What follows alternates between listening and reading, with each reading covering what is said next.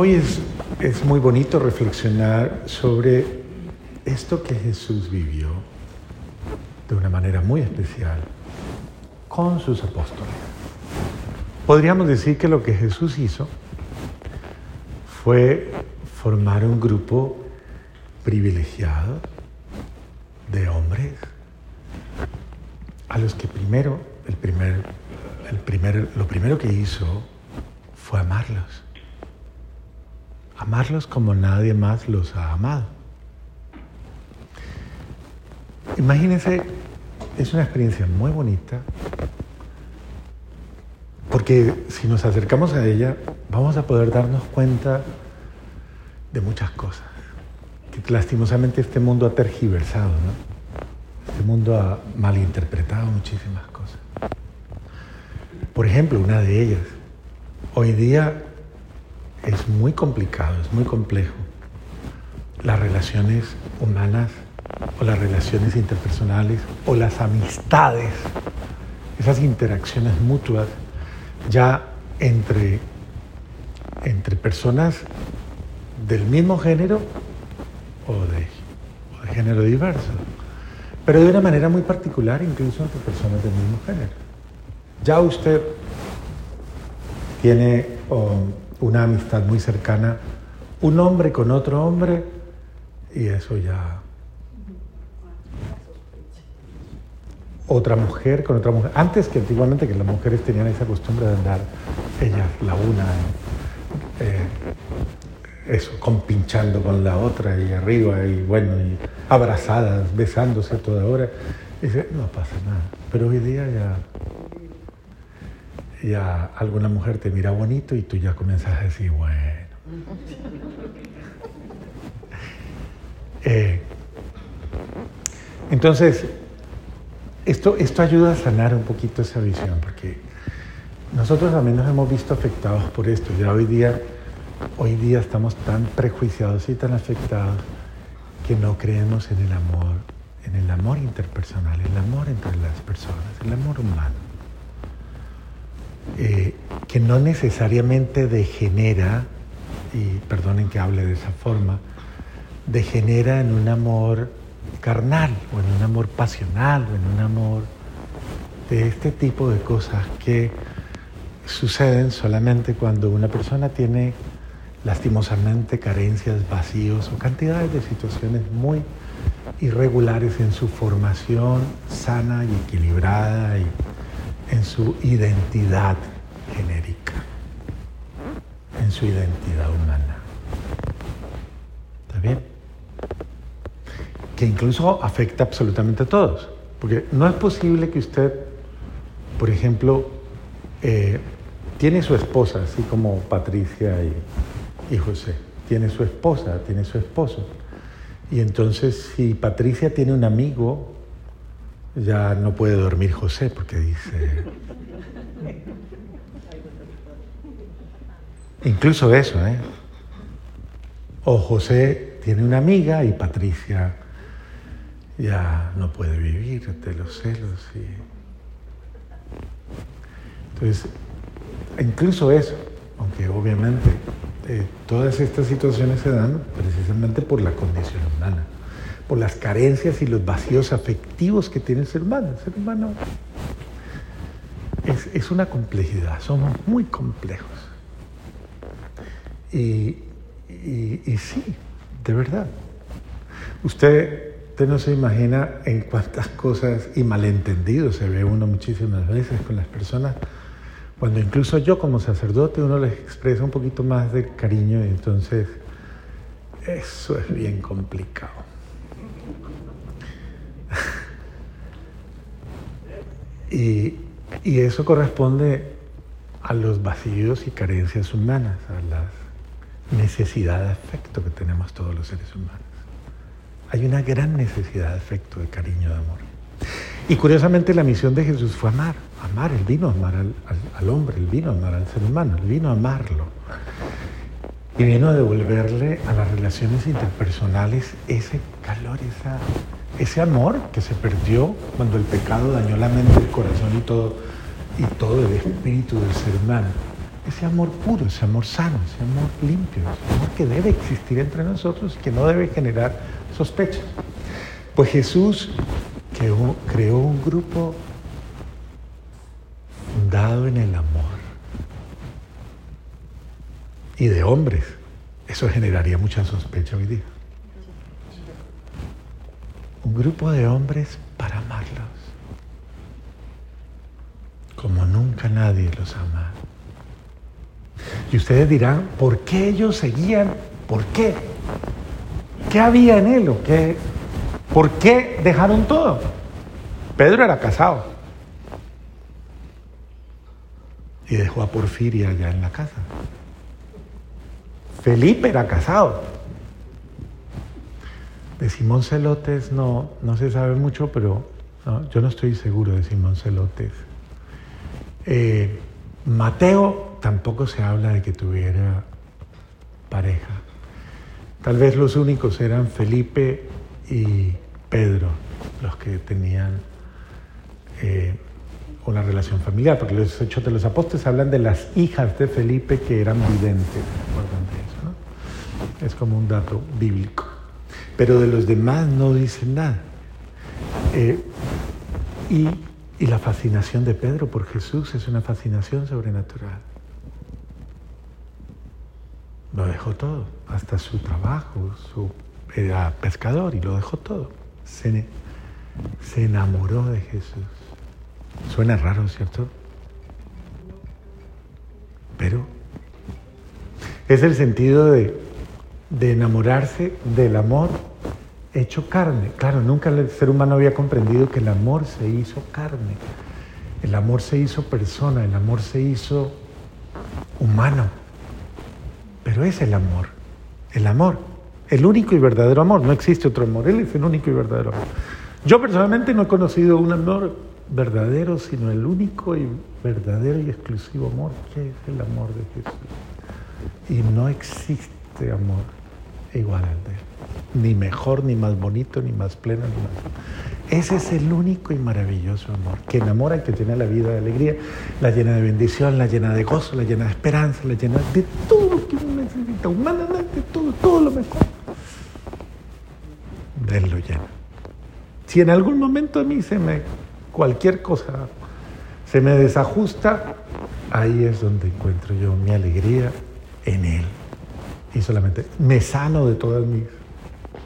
Él es el único que me sana, me sana de todas mis realidades de desamor, mis vacíos, mis carencias, lo que sea. Todo se sana en Él, porque Él es el único que puede obrar esa calidad de amor. Y lo bonito del texto de hoy es, Jesús los eligió. ¿Para qué los eligió? ¿Para qué? Díganme más duro, ¿para qué los eligió? ¿Para qué? Dígalo más duro. ¿Para? Así es. Los eligió para amarlos, amarlos.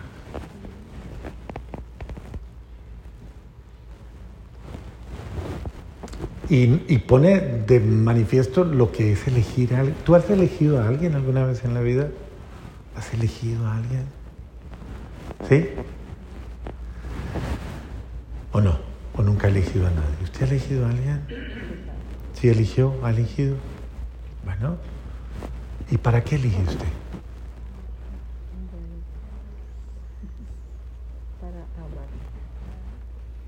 Es lo mismo que sucede. Claro. El sentido cuando nos elegimos, incluso como amigos, como hermanos, cuando nos elegimos, elegir. ¿Para qué nos elegimos? Pues para amarnos. ¿O no? Ese es un regalo. Estamos llamados a aprender, a aprender a, acogernos, a asumirnos y a amarnos mutuamente. Y a vivir una comunión de amor. Mire, Jesús se pasó tres años. Adivinen en qué se pasó Jesús tres años. ¿Qué hizo? Amarlos. Y enseñarles amarse entre sí. Lo único que hizo fue concentrarse de tal manera en que cada uno con lo diferente que era de carácter, de forma de ser, de temperamento, de genio, de lo que fuera, que aprendieran a amarse mutuamente, a quererse mutuamente. Claro, muchos pudieron haber querido mucho a, los más fáciles, ¿no? Por ejemplo, a Juan. Juan, que era una... ¿Cómo es que dicen? Una... Juan. Aunque era fregadito, porque acuérdese que ese fue el que le dijo a Jesús junto con su hermano Santiago cuando Jesús no lo recibieron en un pueblo. Señor, ¿quieres que mandamos caer fuego del cielo? Ese era alborotado. tenía su alboroto. Pero era buena gente. ¿Quién no quiere a Juan? Bueno, todo el mundo quiere a Juan. Pero ¿quién quiere querer a Judas? ¿Ah? Y no se ponga a pensar en nadie, ¿no? En su casa ahora ni nada, piensen. Porque uno puede ser el Judas, ¿o no? ¿No será? Uno puede ser el Judas. Uno no sabe, el Judas. ¿Cuál es el perfil de Judas? A ver, ya como para que lo... ¿Cuál es el perfil de Judas? No, Judas Iscariote. Ah, pero ¿cuál era el perfil de Judas? ¿Usted cree que Judas llegó a ser hacer lo que hizo o a caer en lo que cayó por... ¿No? ¿Cuál era su perfil? ¿Cuáles eran como sus signos? Ah, era buen negociante, ambicioso. ¿Qué más? Envidioso. ¿Qué más? Vicioso. Encantador, sí, era, un hombre, no era feo. Dicen, algunas, algunas narrativas dicen que Judas era, era muy bien parecido, era un hombre muy, Judas de Queriot.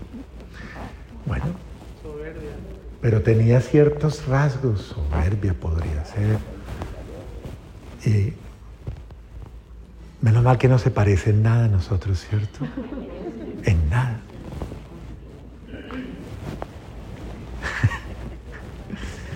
Muchas veces nosotros somos personas muy complejas, muy difíciles que nos perfilamos también en nuestras cosas difíciles de aceptar, complicadas.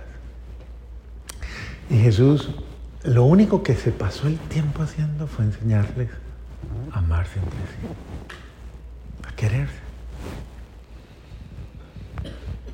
Yo personalmente he aprendido, he aprendido en todo el tiempo de mi vida en Dios desde joven en los grupos de jóvenes hasta llegar al sacerdocio, en todos los, y en todas las experiencias que he tenido de grupos, grupos, grupos, grupos, de muchísima gente, que la única forma de medir uno y de darse cuenta que un grupo ha crecido, ha crecido, ha madurado, ha entendido, es cuando.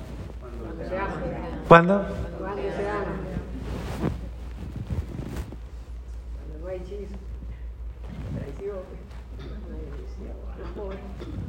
Dijo Jesús, no lo he dicho yo. Cuando ustedes lo dicen. Es que, a ver, entendamos. El gran reto de la vida, uno dice, ¿cuál es el gran reto, la gran prueba? La gran, lo que revela que yo ya soy un adulto en la fe, lo que revela que yo ya soy maduro, que yo conozco a Dios. ¿Cuál es? A ver. ¿Cuál es?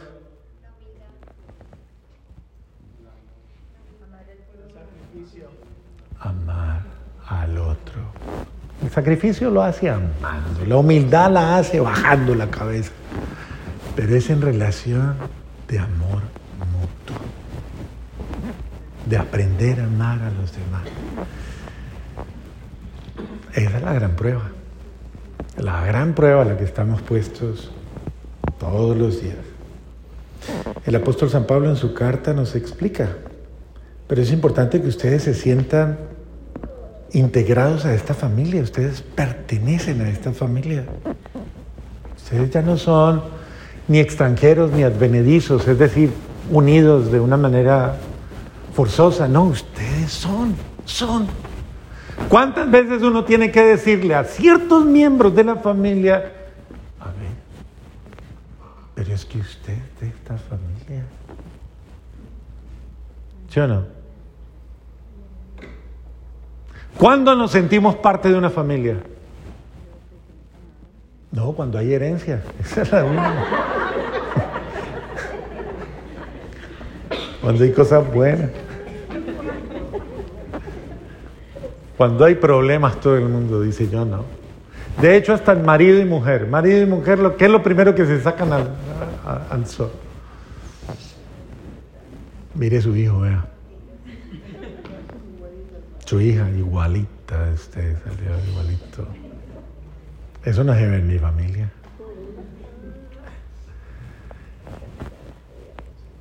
Aprender a, a sentirme parte de. Aprender a, a saber que todo lo bueno que pasa en mi vida, todo lo bello, todo lo hermoso, todo lo grande, es para el bien de todos los que yo amo, para el bien de mi familia, para todo lo que estoy haciendo y todo lo que estoy viviendo y todo lo que soy es para el bien de los otros. Lo hago por amor a todos. Eso es madurar en el amor, crecer en el amor. Y dice él, eh, siéntase parte, usted de la familia, ciudadanos del cielo,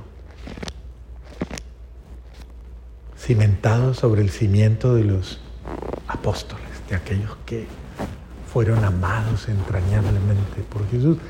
Imagínense lo bello de esto. Tanto los amó Jesús, todo el amor que les dio, tanto los impregnó, tanto les enseñó, tanto que estos cobardes que en un momento determinado salieron corriendo y huyeron y de todo, fueron finalmente capaces de morir por Jesús, por amor a Jesús.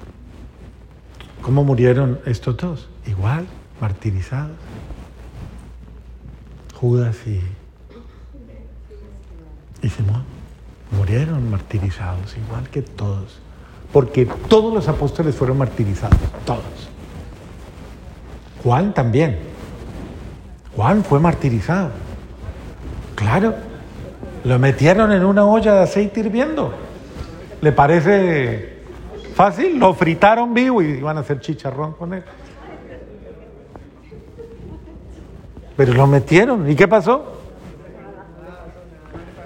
Salió más joven.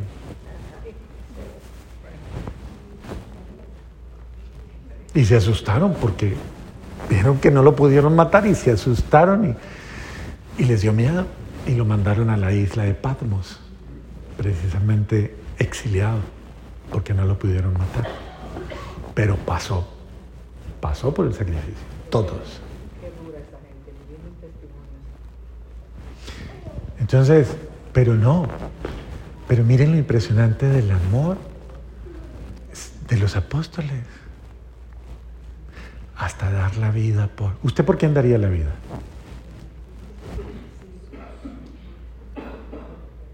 ¿Por quién? ¿Por los hijos? Ah. ¿Usted daría la vida por sus hijos?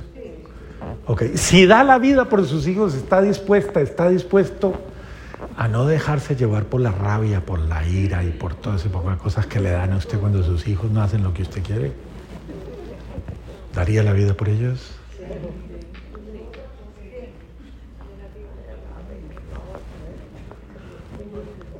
Jesús, Dios, en algún momento le ha mostrado a usted lo exasperado que está con usted porque usted ya la tiene harto. ¿Sí? ¿Alguna vez?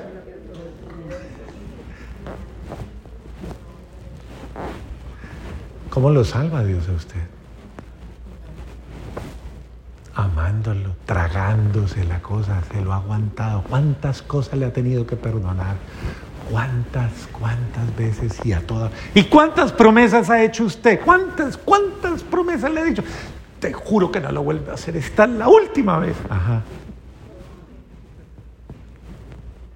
Y sin embargo no se cansa, no se cansa de amarte. Entonces, yo sí pienso que es importante que nosotros consideremos hemos sido llamados para ser amados y ser fundamento de una verdadera realidad familiar. Dios necesita gente sana en su amor para sanar a un mundo enfermo. Es que hay un mundo enfermo. Y necesita apóstoles del amor que sanen, que sanen a otros, que sanen el dolor, la, el desaliento, el pecado, la, lo que sea. Necesitamos apóstoles del amor, fundamentados en el amor, que sean capaces de seguir amando aunque los maten. Eso no fue lo que hicieron los apóstoles. Aunque me mates, te seguiré amando. Porque eso es lo que los apóstoles hicieron. Y eso fue lo que le repitieron a sus verdugos. No hay nada que me pueda separar de tu amor. Eso le pasó al apóstol Andrés. En Patras, ahí en Grecia. Él comenzó a predicar el amor, predicar el amor, predicar el amor. Y el tribuno que había ahí, eh, romano, le dijo que se tenía que callar o que lo callaban. Y él siguió hablando del amor y siguió predicando el amor y siguió. entonces lo martirizaron y luego lo crucificaron. Y porque lo, obliga, lo estaban obligando a que renegara del amor. Y seguiré amando. Eso es el amor. Aprender a amar. ¿Usted sabe amar a la luz de todo esto? Ya aprendimos a amar. Estamos en la escuela. Esto es una escuela, es la escuela del amor. Y el maestro del amor nos dice, a ver, no te canses de amar, no te... Creo que esto es importante. ¿Hasta, hasta dónde debo amar? Eso es lo que dice, pues. ¿Hasta dónde debo amar? Pues hasta el sacrificio, dice Jesús.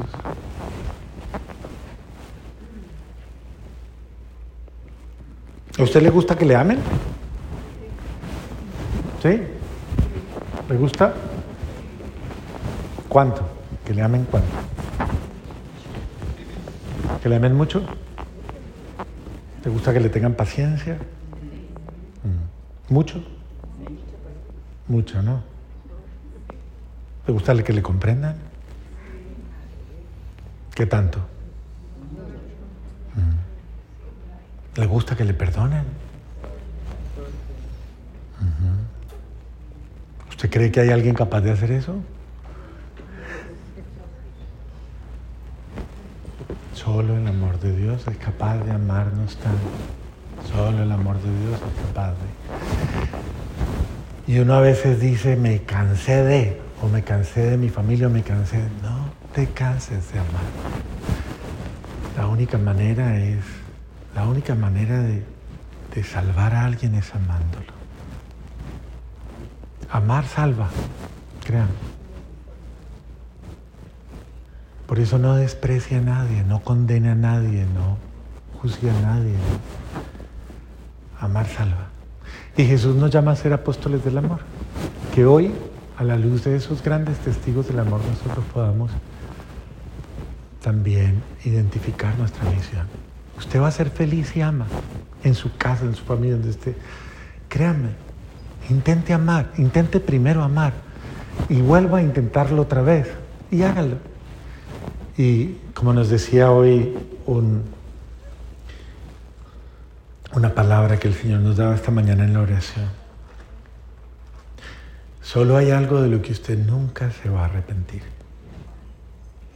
y es de amar.